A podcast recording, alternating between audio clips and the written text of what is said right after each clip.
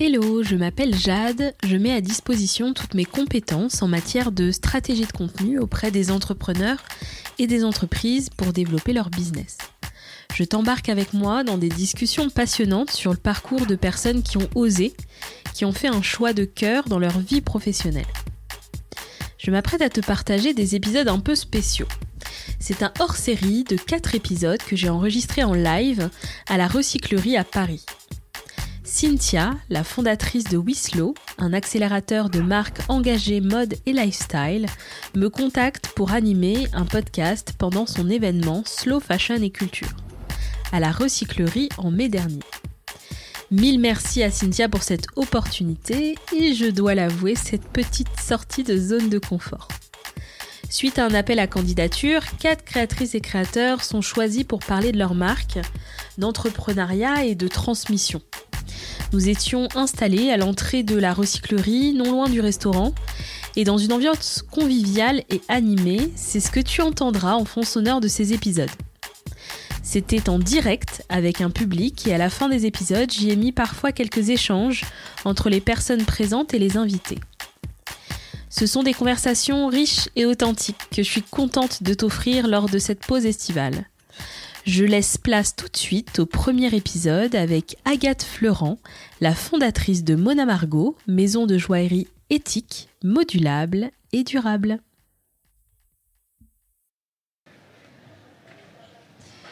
Bonjour à tous, bonjour Agathe. Bonjour. Merci beaucoup euh, de m'accorder cette interview. Avec grand plaisir, je suis ravie d'être là. On est euh, à la recyclerie, donc euh, c'est un peu inhabituel pour mon podcast pour vous dire un peu qui je suis, je m'appelle Jade et euh, je suis content stratégiste à la base, donc j'accompagne les entreprises à créer du contenu pour euh, leur entreprise sur différents canaux.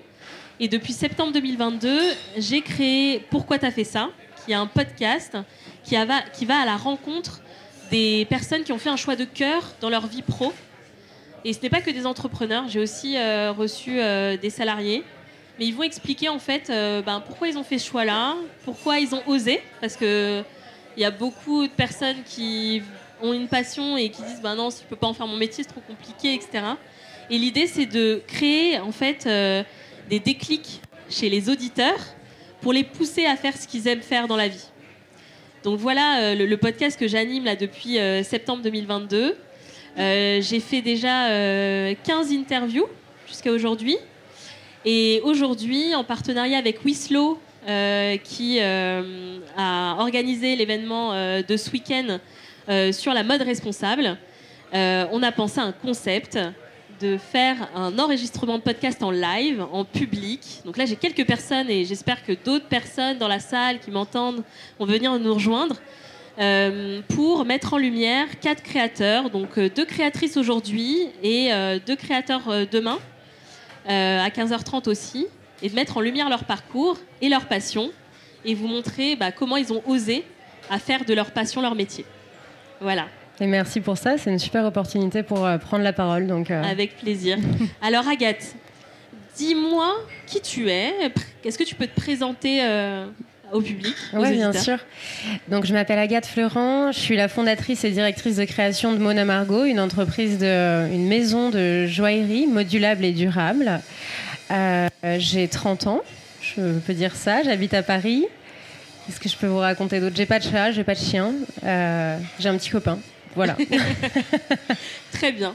On en sait assez, je pense. Euh, pourquoi tu as créé cette marque Mona Margot? Est-ce que tu peux nous en dire plus déjà sur la marque? Oui, bien et sûr. nous expliquer un peu ce qui t'a amené à créer cette marque. Ouais. Alors, moi, mon concept, c'était de me dire, j'ai envie d'avoir des bijoux qui me suivent longtemps, donc avec euh, une certaine durabilité. Donc je me suis penchée sur la, sur la matière des bijoux. J'ai réfléchi à, à la meilleure façon d'avoir des bijoux qui, tiennent dans le temps. Euh, il m'a semblé que c'était l'or et l'argent, puisque c'est des, des, métaux précieux euh, qui sont refondables à l'infini, donc recyclables, c'est ce terme qu'on utilise.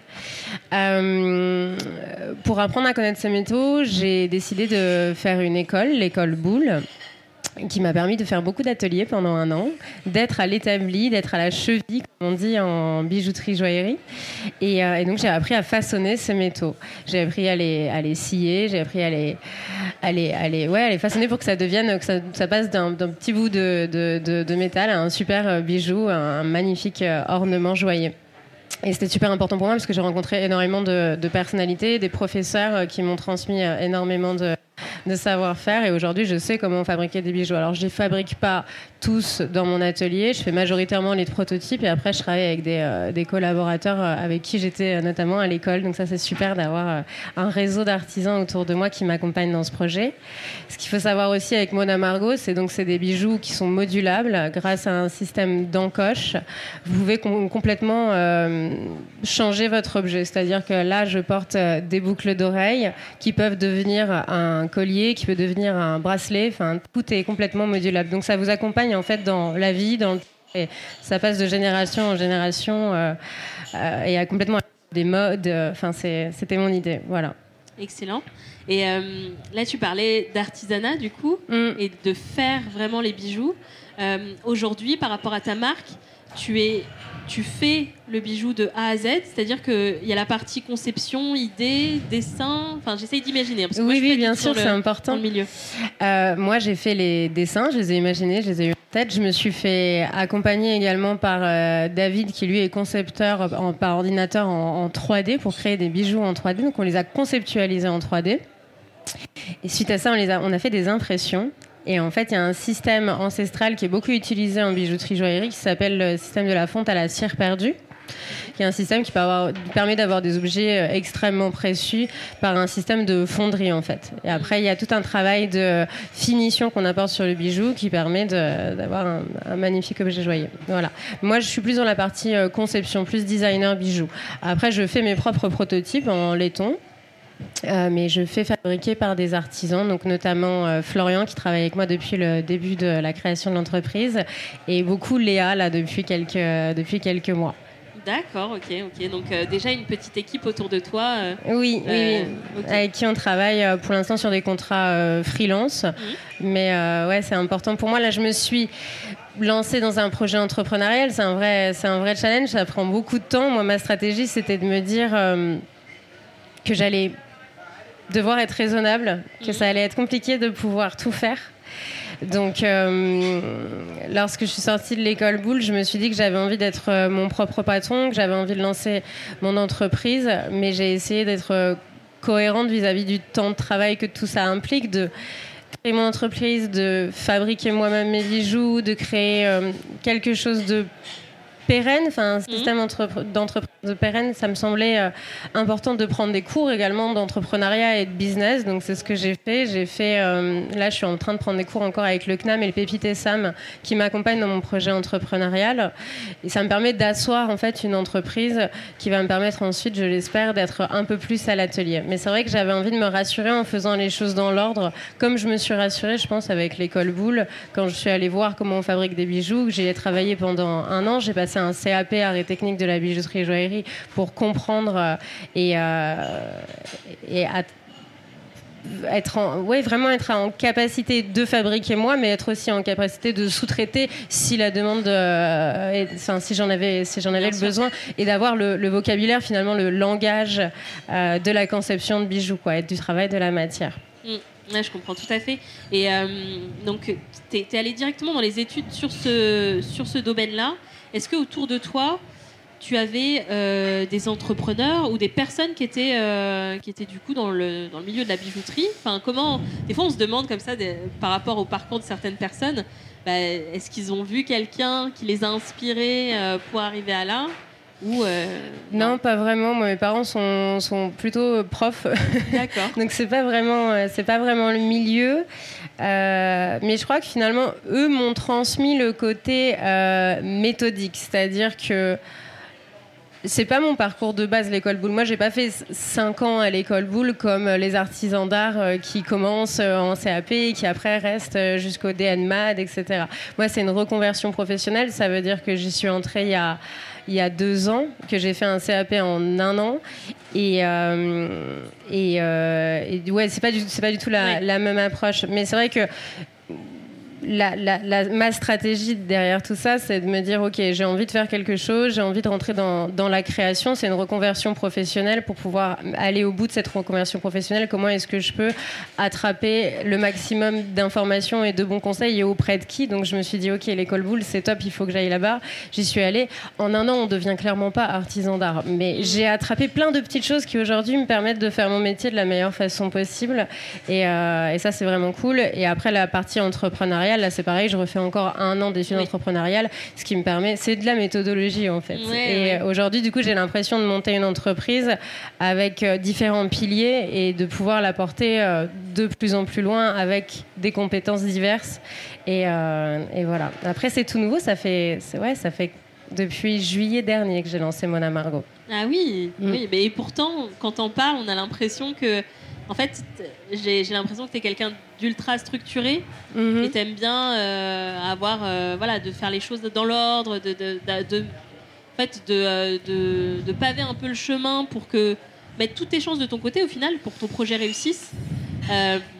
Et c'est pas c'est pas le cas de tout le monde c'est pas pas une, critique pour les autres hein, mais mm. c'est que des fois bah, on est dans sa passion puis on voilà on, on apprend en tombant on va dire oui là tu, tu, tu, te mets quand même pas mal de sécurité on va dire, pour, pour donner toutes tes chances à ton projet Et à moi-même, en fait. Parce que je crois que c'est un peu un deal que, que j'ai passé avec moi-même, c'est de me dire, OK, je me, laisse, je me lance dans cette aventure, mais le projet, c'est d'être bien et de faire quelque chose qui tous les matins te donne envie de continuer. Et c'est pour ça qu'il y a cet aspect responsabilité aussi, parce que quand j'ai commencé à vouloir faire des bijoux, je me suis aussi rendu compte de ce que ça voulait dire faire des bijoux, de comment on extrait les métaux, de quelles sont les personnalités qui travaillent autour, euh, dans tous ces secteurs. Il y a beaucoup de secteurs qui sont mélangés en fait avant d'arriver à un joli bijou.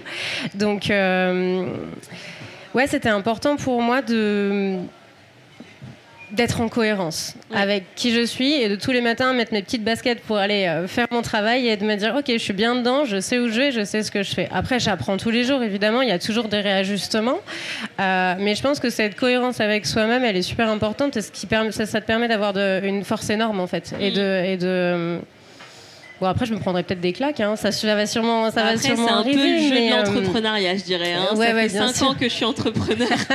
il y a eu des couacs. Euh, oui, il y a toujours, euh, toujours des couacs. Mais bon, c'est un peu le jeu du, du mm. truc. Et c'est ce qui fait aussi que ça nous ça nous maintient un peu, ça nous réveille, on va dire. Oui, oui, oui.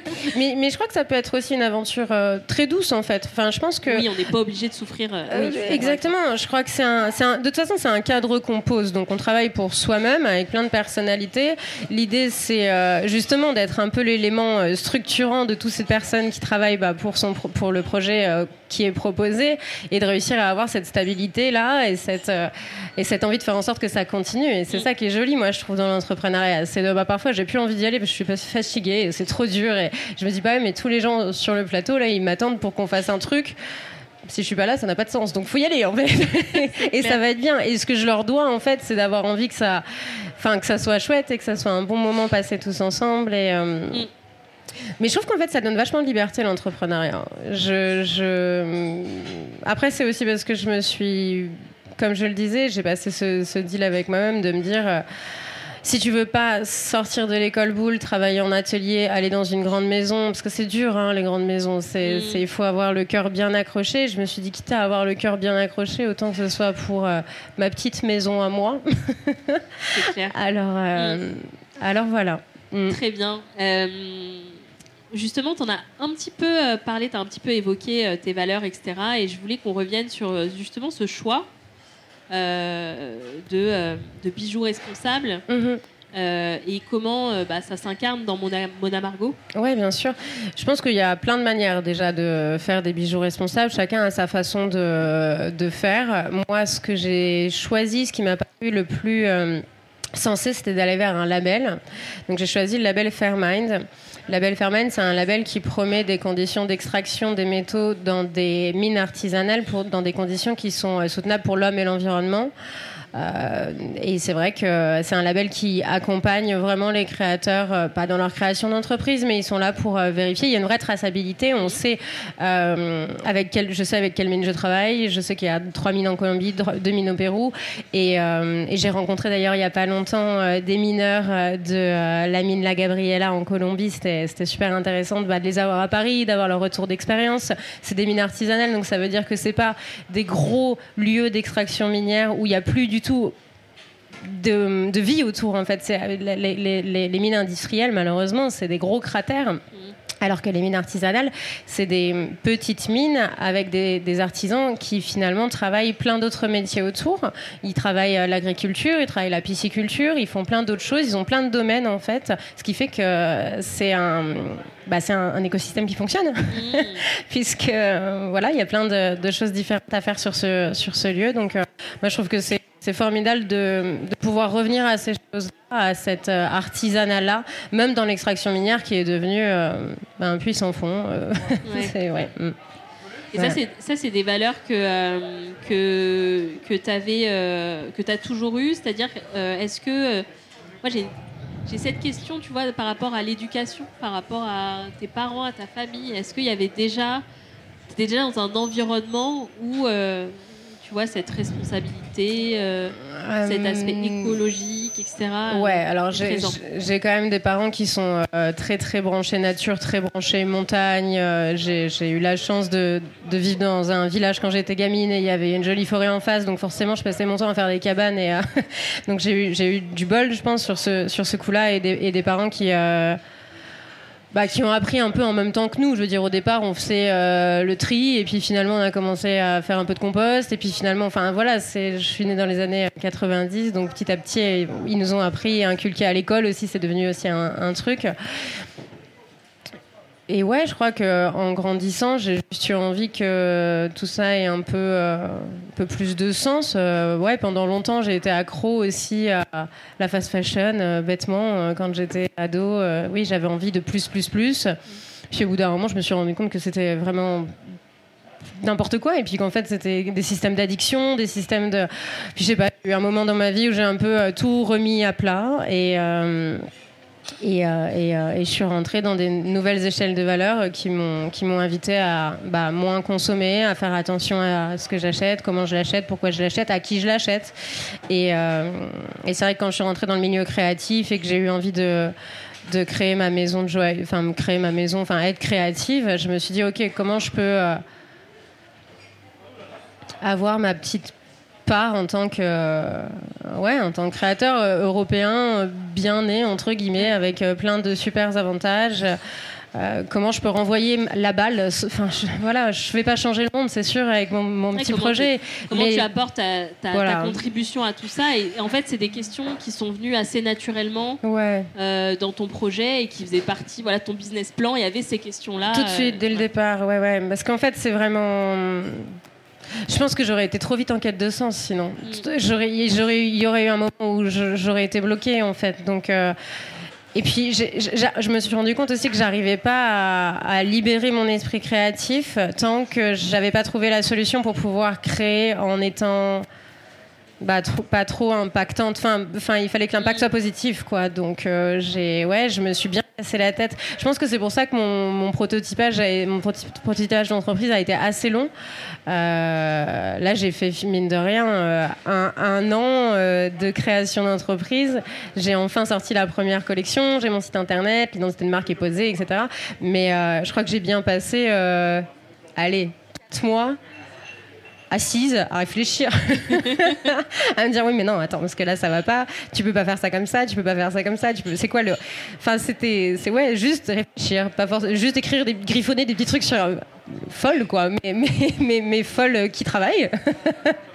mais euh, est-ce, que euh, as, parce que la formation que tu as eue à Boule ouais. et, et peut-être d'autres personnes dans l'écosystème t'ont aidé par rapport à ça? Comment, comment tu t'es J'ai eu beaucoup de chance, j'ai rencontré des, gens formidables à l'école Boule, euh, surtout en stage. En stage, j'ai euh, travaillé avec Alexandra de la marque Merena Paris, qui m'a transmis beaucoup de choses euh, sur euh, la création, le design, l'entrepreneuriat. C'était une très belle rencontre. Après, j'ai travaillé avec Marine Billet, qui a une entreprise. elle fait des, bijoux moulés sur le corps. Atelier Marine Billet, c'est absolument magnifique. Ça s'appelle Incarnem, sa marque. Pareil, qui m'a appris la créativité, ce que ça veut dire de faire des recherches, ce que ça veut dire. Enfin, c'est vraiment des personnalités qui sont devenues maintenant des, des On se voit, on se voit régulièrement et qui m'ont, qui m'ont donné euh, vraiment envie de bah, d'avoir confiance en moi et d'aller au bout de mon projet. Donc ouais, je les remercie parce que c'est des, des super nanas qui, euh, qui font du très beau travail. Et à l'école Boulle, pareil, j'ai rencontré des professeurs euh, très intéressants, aussi des collègues qui étaient en reconversion professionnelle comme moi, comme on dit collègues, camarades peut-être plutôt. Et mais c'est vrai qu'à l'école Boulle, malheureusement, en un an, sur un CAP en accéléré comme ça, euh, la partie euh, responsabilité, on n'a pas pu tellement rentrer dedans. Et je pense que c'est pour ça aussi que euh, je, je me souviens, hein, pendant l'année d'école, j'étais souvent un peu fâchée et j'avais envie de trouver des solutions. Et on me disait un peu, bah ouais, mais non, c'est pas comme ça que ça fonctionne. Il y a un cadre et si tu veux réussir à faire des bijoux et de faire ta place dans le milieu du bijou, il va bien falloir que tu t'adaptes. Et puis bon, comme d'hab, je crois à l'esprit rebelle, bah non, euh, je vais pas m'adapter, on va faire des bijoux différemment. J'ai cru que j'avais tout compris au bout de deux mois, j'avais rien compris du tout. Il fallait tout comme. Enfin bon, voilà, il y a des. Il y a, c'est un secteur qui est complexe et du coup je me suis cassé le crâne et j'ai essayé de trouver des solutions et finalement la meilleure solution c'était d'être accompagnée par ce label qui, qui fait beaucoup de, beaucoup de travail en fait de son côté. Euh, voilà. Après c'est clair que les choses sont plus compliquées. Je veux dire je paye mes métaux précieux beaucoup plus cher que euh, les métaux précieux qui sont pas labellisés parce qu'il y a des systèmes de primes pour les, euh, les artisans, les récoltants. Euh, donc c'est vrai que bah, quand on achète son gramme d'argent trois fois plus cher que le gramme d'argent qui, est en- qui est sur le, sur le marché, euh, eh bien, eh bien, ça fait que nos, nos prix euh, augmentent énormément et c'est pas forcément compréhensible pour le client bah, d'acheter une bague en argent trois fois plus cher que ce qu'il connaît sur le marché, ce fameux prix psychologique. Et, euh, et voilà, donc j'essaie Ouais, encore de trouver des solutions. une question, euh, parce que là, euh, du coup, tu as, tu as commencé à vendre tes bijoux? J'ai commencé à les vendre, ouais. Le site internet est en ligne. Après, j'ai fait des- j'ai j'ai mis en place des, des stratégies. Par exemple, l'argent, je voulais arrêter de monter les prix. Je voulais vraiment me dire, ok, là, j'ai atteint le, le niveau qui me semble acceptable. J'ai j'ai fait mes fiches de prix de manière euh, très sérieuse, très rigoureuse. J'ai appliqué euh, tout ce qu'on m'a appris. C'est vrai que j'ai des, tarifs qui sont assez hauts, mais c'est normal puisque ce sont des, hum, des métaux euh, précieux euh, labellisés, tracés, sourcés. euh, et et- et c'est le prix des choses. Et euh, j'imagine que du coup, il y a quand même une grosse part de pédagogie auprès des clients. Est-ce que euh, là, est-ce que est-ce que tu as eu euh, t'as eu ce, affaire à ça, à, à devoir, euh, peut-être c'est trop tôt, hein. Alors, moi, dans mon esprit, avec Mona Margot, ce que j'ai envie de faire, c'est euh, de prendre la parole de plus en plus, parce que je pense qu'il y a beaucoup de choses à dire autour de l'artisanat d'art, notamment sur euh, le, le métier de bijoutier joaillier. Donc, il y aura, euh, d'ailleurs, au sein de la marque des, des podcasts, on est en train de travailler là-dessus. Euh, pour expliquer justement bah voilà, ce, ce domaine. Je pense qu'il y a beaucoup de choses à dire, que c'est très intéressant de parler de matière, de parler de, de savoir-faire. Donc c'est quelque chose qui va arriver. En parallèle, euh, au sein de Mona Margot, j'avais très, très, très envie de, faire beaucoup de collaborations. Parce que je suis quelqu'un de très curieux. Et je trouve ça merveilleux d'avoir l'opportunité de rentrer une petite tête-tête dans l'univers euh, de quelqu'un d'autre. Donc, par exemple, sur, euh, sur le packaging, j'avais aucunement envie d'avoir des petites boîtes en bois, en carton qui allaient être regardées 5 minutes puis jetées dans un coin. Donc du coup, je me suis dit, ok, comment je vais pouvoir euh, résoudre ce problème en proposant une solution qui me ressemble? J'ai réfléchi un peu, puis je suis tombée sur le magnifique travail de euh, Alice Damien qui a créé sa marque Romy Objetti et qui fabrique elle en fait des, euh, très euh, jolis objets tournés en bois. Elle est ébéniste sculpteur et je l'ai contactée. On a été mis en contact par une amie euh, qui s'appelle Elsa et euh, et on a travaillé ensemble sur des, des boîtes en bois empilables dans lesquelles vous pouvez ranger vos bijoux. Donc en fait, Ah. chaque bijou est livré avec une, une petite boîte en bois et au fil de vos acquisitions, euh, bah, vous constituez en fait un petit totem ou alors une petite sculpture qui reste à la maison, qui se transforme. Donc c'est pas un packaging qui est figé dans son identité de packaging, c'est un packaging qui est une œuvre en tant que telle et, euh, qui vous permet de découvrir le travail d'Alice, de découvrir le travail du bois à travers le podcast sur lequel on est en train de, de travailler, que vous retrouverez bientôt sur le site internet. Et voilà. Après, il y a également un deuxième type de packaging. J'avais envie aussi de travailler le papier. Puis c'est aussi une, rencontre. J'ai eu un espèce d'énorme coup de cœur sur le travail de Charlotte Agricole qui travaille le, la sculpture sur papier du coup, on a travaillé ensemble sur un espèce de petite euh, origami pochette euh, dans lequel vous pouvez avoir votre petit bijou euh, sur les objets un petit peu moins, un petit peu moins volumineux. Vous avez un petit bijou en pochette et c'est un objet qui se déplie complètement et qui peut être également exposé à la maison. Vous pouvez mettre un petit mot dedans, un, petit je t'aime ou un petit coucou à envoyer à un copain, une copine, à une maman ou à qui vous voulez. Et, voilà, c'est quelque chose encore une fois qui n'est pas figé et c'était ça qui était important pour moi. C'était que bah, rien de tout ça ne soit figé en fait, parce que la création euh, c'est merveilleux, mais je trouve ça chouette de pouvoir euh, permettre en fait aux clients de vraiment s'approprier la chose. J'aime bien, enfin je sais pas, j'avais envie que ça soit dans ce sens-là. Essaye de le faire en fait de bout en bout, c'est-à-dire qu'il y a mm. le bijou, mais il y a aussi euh, le contenant, la boîte, voilà, quand on quand on l'achète, quand on l'offre. Exactement. Super intéressant. Et puis surtout, ça, ça, donne l'opportunité de parler de bois, ça me donne l'opportunité de parler de papier. Et il n'y a, pas, peu à dire sur ces sujets-là. Je veux dire, Alice, quand elle fabrique une boîte en bois, c'est plein de techniques, c'est plein de, bois différents. Pareil pour Charlotte. On a tous, enfin, je veux dire, les artisans d'art aujourd'hui, ils ont énormément de choses à dire. On leur donne rarement la parole, de plus en plus évidemment, et c'est vraiment une bonne chose. Mais je sais pas, pour moi, euh, créer une marque, c'était aussi un peu ma responsabilité de faire de la place à ces artisans. Donc euh, Léa, Florian qui m'accompagnent sur la création des bijoux, je vais leur laisser une place aussi. J'espère pouvoir euh, faire euh, des podcasts avec eux s'ils sont d'accord. Je les regarde là, je sais pas s'ils me regardent, mais si vous êtes d'accord, ce serait cool. mais, mm. mais voilà. Non, non, mais carrément. Et puis il y a une, une marque qui me vient en tête qui avait fait, en fait, c'est une marque de, de cosmétiques. Et pour cette partie pédagogie, pour expliquer aussi les prix, pour expliquer la hausse des prix dernièrement, etc., euh, bah, elle s'était rendue euh, dans le pays où elle, où produisait tout ça, où il y avait les matières, premières, en donnant la parole aux personnes qui, euh, traitent ces matières premières, etc., en montrant aussi que bah, c'est pas juste un achat d'une crème, ou c'est aussi derrière le travail de personnes, et ça fait vivre des familles. Et, je pense que en termes de, communication, qui est du coup mon domaine, c'est super intéressant que de mettre la lumière sur tout ça, mm, mm. Euh, sur les coulisses, et euh, de laisser la part belle à tous les acteurs. Et, quand je t'entends, c'est ce que j'entends aussi, tu vois. Ouais, ouais, bien sûr. Laisser, laisser la part belle à tous les acteurs, et, c'est comme ça qu'on immerge au final euh, son client dans la marque. Et c'est un achat qui va au-delà du, de l'objet. Ouais. Et j'essaye même de le faire. Enfin, il y a un super euh, web designer, graphiste qui m'a accompagné dans la création de la marque, Jean-Baptiste Charlemagne. Et, euh, et lui, c'est pareil. On a travaillé ensemble sur euh, un espèce d'alphabet graphique que je vais avoir l'opportunité d'utiliser un peu plus tard dans, dans, sur le site internet, j'espère, passer des messages avec cet alphabet. Enfin, il y a tout un truc, on a travaillé comme des dingues là-dessus, c'était hyper intéressant. Et c'est pareil, le graphisme, c'est un métier formidable, c'est des artistes à part entière, ces gens-là. Et il a énormément de choses à dire aussi. Enfin, il y a tellement de, gens avec qui mm, j'ai eu l'opportunité de travailler qui m'ont apporté enfin qui ont apporté à la marque énormément. Enfin, c'est chouette de pouvoir leur donner la parole. Et comme tu, enfin, j'allais dire, ça coûte pas grand chose de faire un podcast. C'est une orga. Oui, c'est une orga. c'est du travail.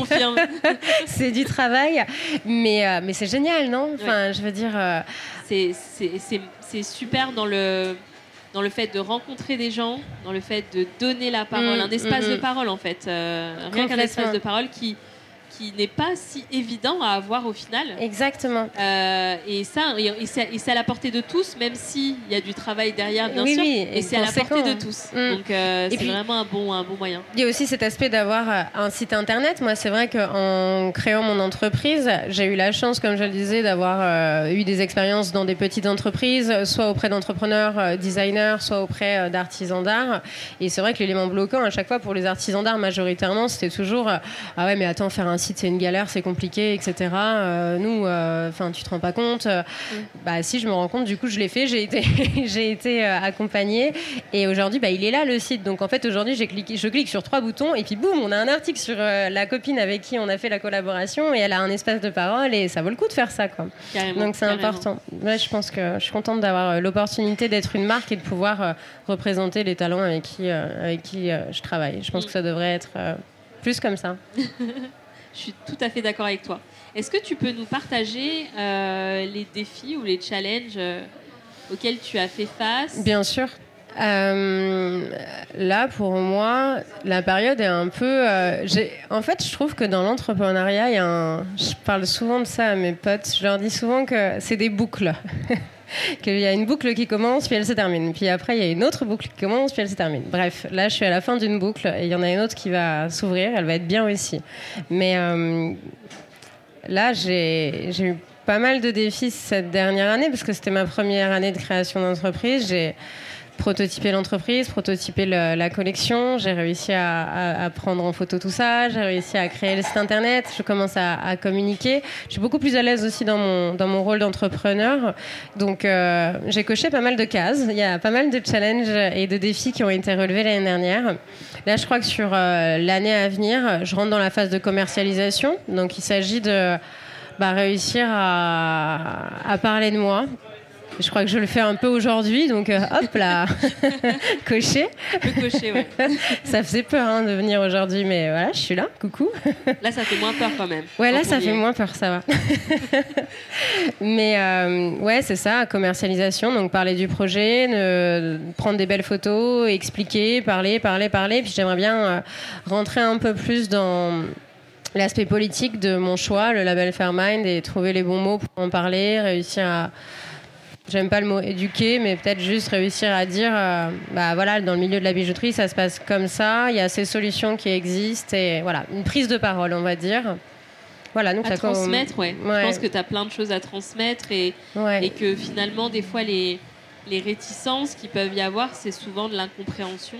Et qu'une fois qu'on qu'on a les clés et mm. qu'on nous donne les clés pour comprendre les choses, euh, c'est ça. Ça débloque euh, plein de situations. Quoi. Mm. Je crois qu'il y a Ouais, oui, oui, c'est ça. Après, j'ai pas envie de. Je, crois qu'il y a beaucoup de choses à dire. Euh, il y a beaucoup de choses à, effectivement à, poser. Puis après, c'est effectivement aux, clients et aux gens que ça intéresse de faire leur, leur petit tri. Mais. Euh, mais ouais, les challenges, c'est ça. C'est prise de parole, communication et commercialisation et trouver un endroit pour travailler. J'aimerais bien avoir une grande table où je peux poser tous mes dessins et tous mes trucs. C'est vraiment le, le, la chose importante. En ce moment, je travaille à, beaucoup de chez moi. Je suis accompagnée aussi par euh, un ange gardien qui s'appelle Reda qui me prête euh, des bureaux quand j'en ai besoin sur les grosses périodes de rush. Et euh, c'est vraiment un ange, donc merci Reda. Est pas, je sais pas où dans Paris, mais en tout cas merci Reda. et ouais, c'est ça. le défi, c'est de réussir à poser, poser la boîte quelque part, avoir un bureau. Il n'existe pas des, des cowork euh, justement pour euh, les créateurs, ce serait trop bien ça. Des si. cowork pour les créateurs de bijoux, etc. Euh, si, si, je crois que ça, je crois que ça existe. Euh, cowork, tu veux dire avec un atelier partagé, des choses comme des ça? Trucs, ateliers partagés, je pense que je pense que ça doit exister. Mais je crois que j'ai, je crois que j'ai une décision à, à prendre aussi, et c'est pour ça que je parlais de boucle et que en fait, là, j'avais un peu mis l'atelier de côté pendant un an en me disant ça va revenir. Mm. Et je me demande si ça va revenir en fait. Je me dis que peut-être euh, ce système de faire mes prototypes, d'avoir euh, toujours cette créativité qui est là avec moi, qui m'accompagne, de créer des bijoux. Hein. Je continuerai toujours à créer des bijoux, c'est sûr. J'ai un atelier à la maison, c'est ce que je, ce que j'aime faire, je le fais. Euh, mais je me demande si dans le développement de mon activité, l'année prochaine, ce serait peut-être euh, pas le moment où effectivement je me fixe un endroit pour développer cette activité et je rentre vraiment là-dedans. Il faut que je me, il y a, y a, une espèce de nouvel objectif à fixer et je peux pas vous dire encore exactement quel est cet objectif bien encadré sur mon tableau, mais euh, mais mais ouais, c'est parler de la marque. J'ai un micro entre les mains, donc c'est bien parti. Très bien, c'est clair.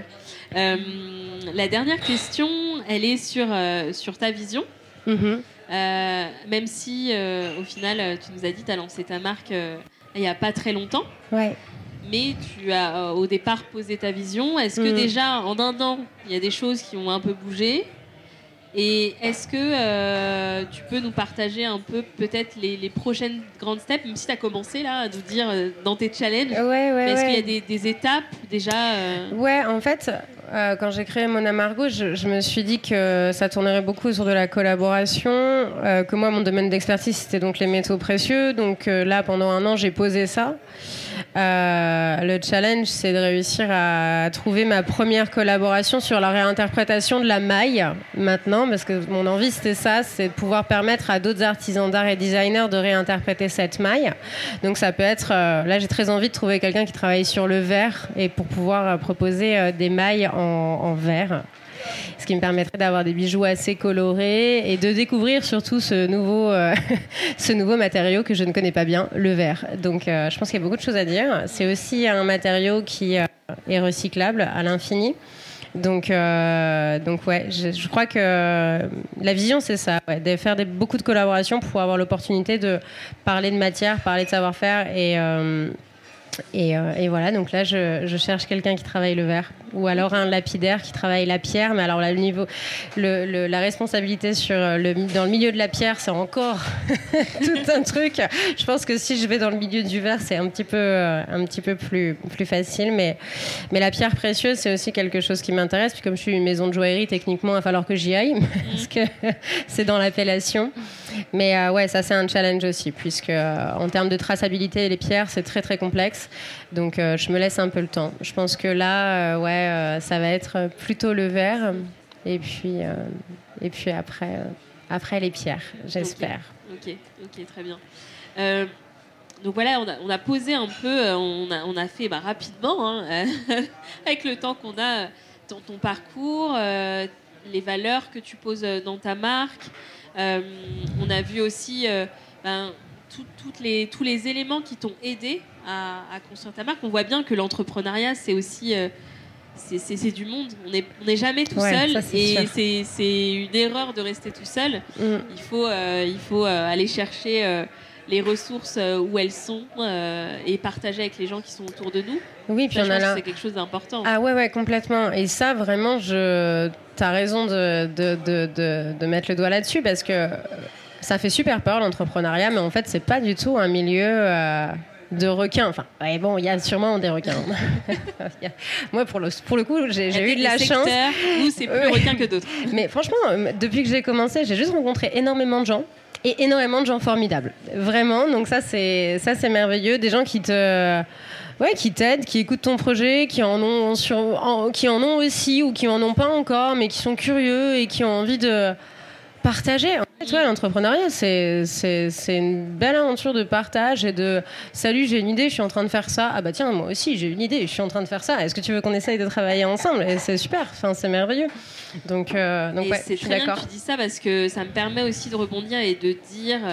Et je le rap- enfin, je pense que j'ai déjà dit dans des épisodes précédents, Mhm. mais euh, en fait, quand on a une idée, faut en parler. Ouais. C'est une erreur de se dire, oh, on va me piquer mon idée, parce que j'ai beaucoup Oui, entendu oui. ça. Mhm. Euh, alors qu'au final, il n'y a que vous qui allez euh, faire votre idée comme, euh, comme vous le pensez et, et, et personne piquera l'idée de qui que ce soit. Oui, et, et Mais ça ouvre plus des portes qu'autre chose. Complètement. Et je pense que de toute façon, quand on est au tout début d'une entreprise et qu'on a une idée qui émerge, on en parle à son cercle premier.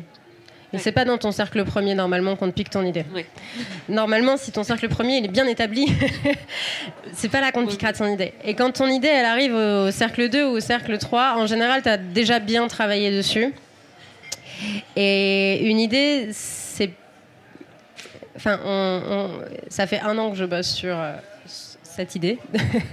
si demain quelqu'un veut me piquer mon idée, bah, je lui qu'il y aille. Mais ça m'a pris un an, donc euh, je- je- ça prend du temps en fait. Non, non, c'est Une clair. idée, ça se pique pas comme ça, à part si euh, un très gros groupe. euh, Enfin bon. Et puis de toute façon, personne ne le fera comme toi tu le fais.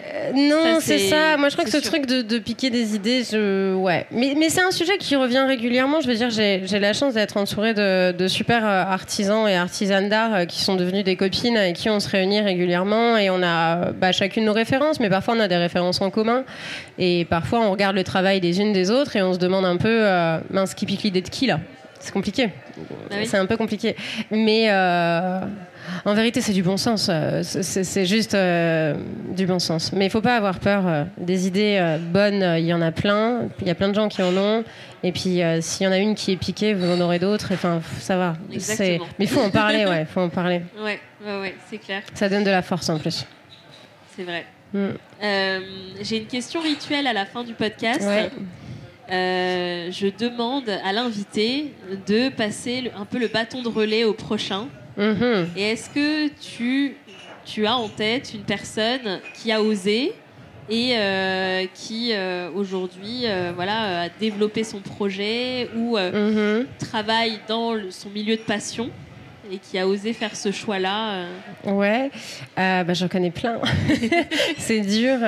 Euh, dans le secteur du bijou, euh, peut-être que ça pourrait être intéressant d'interviewer ma copine Marine Billet de Incarnam. Je trouve qu'elle fait des pièces absolument sublimes.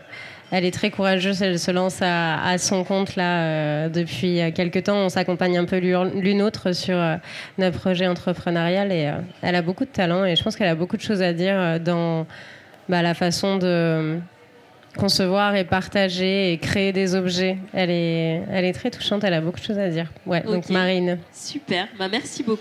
avec En tout cas, plaisir. merci d'avoir partagé ton parcours, de- de nous avoir éclairé aussi sur le bijou responsable. Et enfin, moi, j'ai appris des choses en tout cas. Donc, merci beaucoup.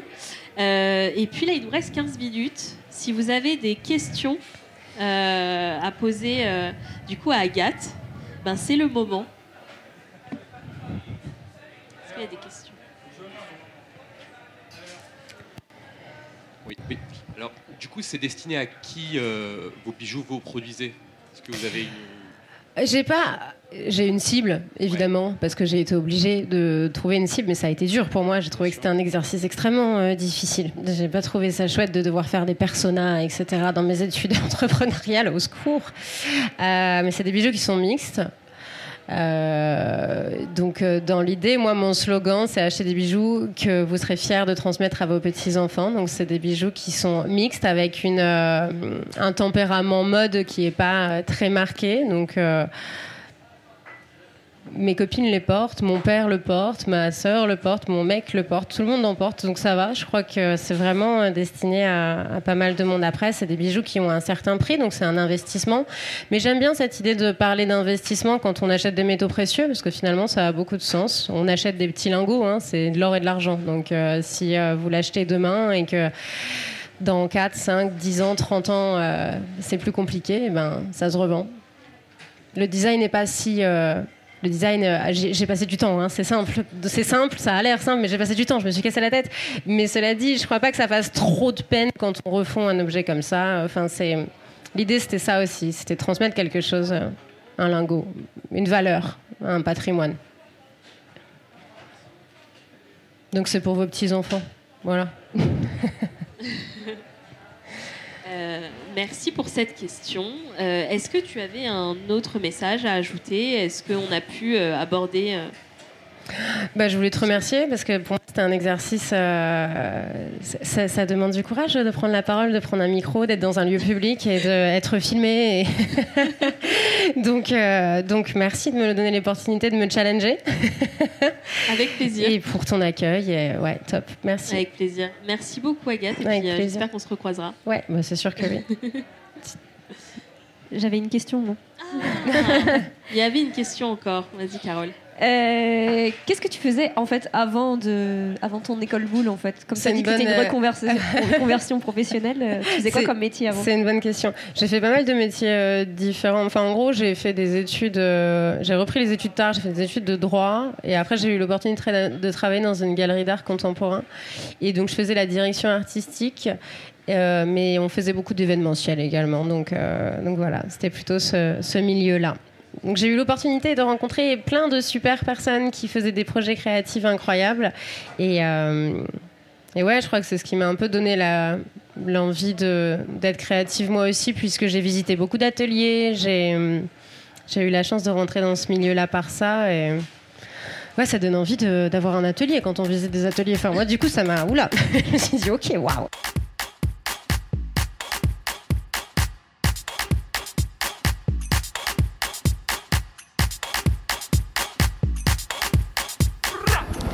J'espère que ce premier épisode t'a plu.